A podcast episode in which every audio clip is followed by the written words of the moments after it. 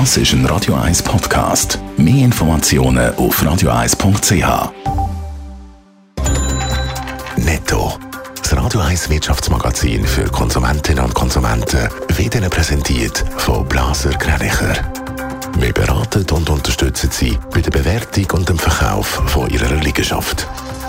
blasergreinicher.ch Raphael Wallimann. Die sechsstündige Störung dürfte Facebook Milliarden gekostet haben.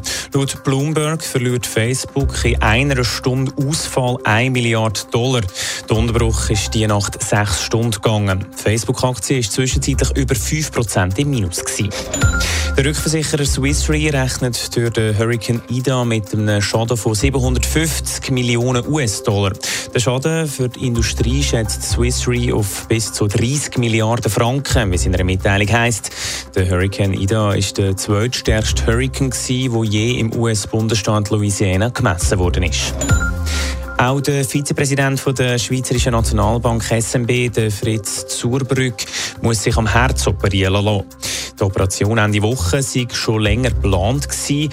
Auch der SMB-Präsident Thomas Jordan hat sich Ende August müssen am Herz operieren lassen.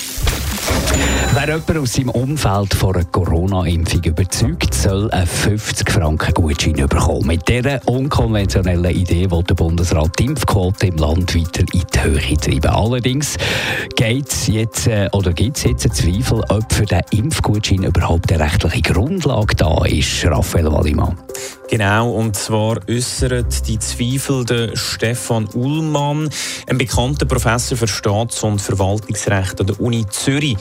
Der Bund stützt sich bei den Gutschein auf das Epidemiegesetz. Es liegt in der Kompetenz vom Bund, die Öffentlichkeit zu informieren. Der Gutschein wird darum auch Beratungsgutschein genannt.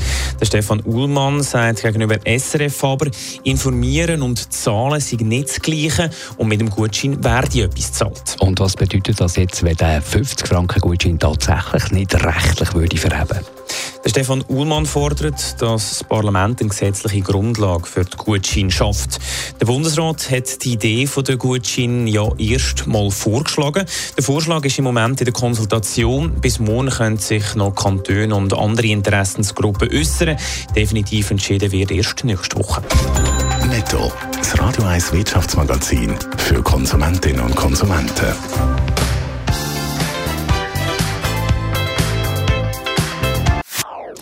Das ist ein Radio 1 Podcast. Mehr Informationen auf radio1.ch.